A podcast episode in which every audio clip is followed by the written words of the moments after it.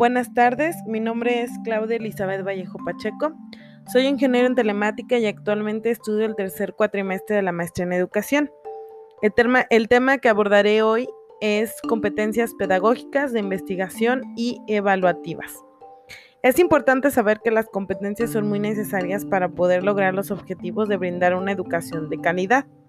Existen distintas competencias que en las cuales debemos desarrollar. A continuación se mencionan estas tres competencias que son completamente necesarias para poder brindar un buen ambiente de aprendizaje. La primera competencia que abordaremos es la competencia pedagógica.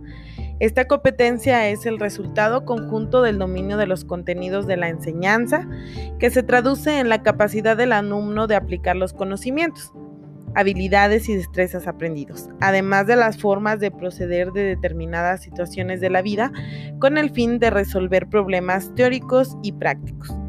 Deberá tener habilidades didácticas específicas para el uso de la tecnología de información que le permita actuar con eficacia en el proyecto formativo y adecuar los contenidos a los ambientes en línea de manera que pueda lograr aprendizajes significativos en los estudiantes, al igual que lo haría en una sesión presencial. Entre las competencias pedagógicas también encontramos la habilidad de dominar y adecuar los contenidos a la plataforma, al número de sesiones y a los recursos disponibles teniendo presente el rol del estudiante y que éste deberá participar de manera activa utilizando estrategias y construyendo escenarios que lo ayuden a aprender.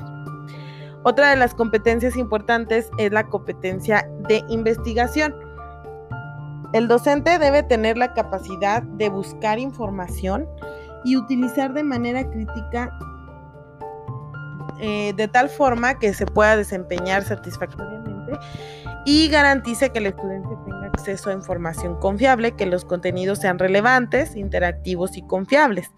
En este sentido, debe de ser capaz de analizar el contexto y de utilizar las estrategias que resulten más adecuadas para su implementación en los ambientes virtuales. Además que también deben de dejarle una enseñanza al estudiante en el sentido de que él también pueda investigar eh, de cualquier tema que se le, eh, que le, que le llame la atención y que él también sepa eh, elegir la información, que pueda ser la elección de la información que realmente le esté dejando un aprendizaje.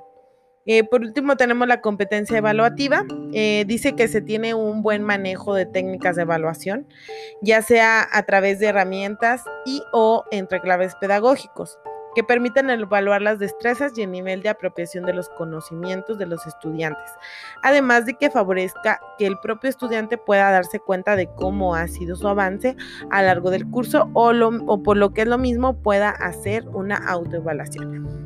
Este, eh, este tipo de competencia también nos hace que nosotros sepamos en qué momento debemos de aplicar las evaluaciones, no solamente al inicio del curso, sino que también en el desarrollo y al finalizar el curso, para que nosotros podamos ir eh, llevando un buen manejo de estadísticas y además darnos cuenta realmente en qué partes podemos tener un poco más de...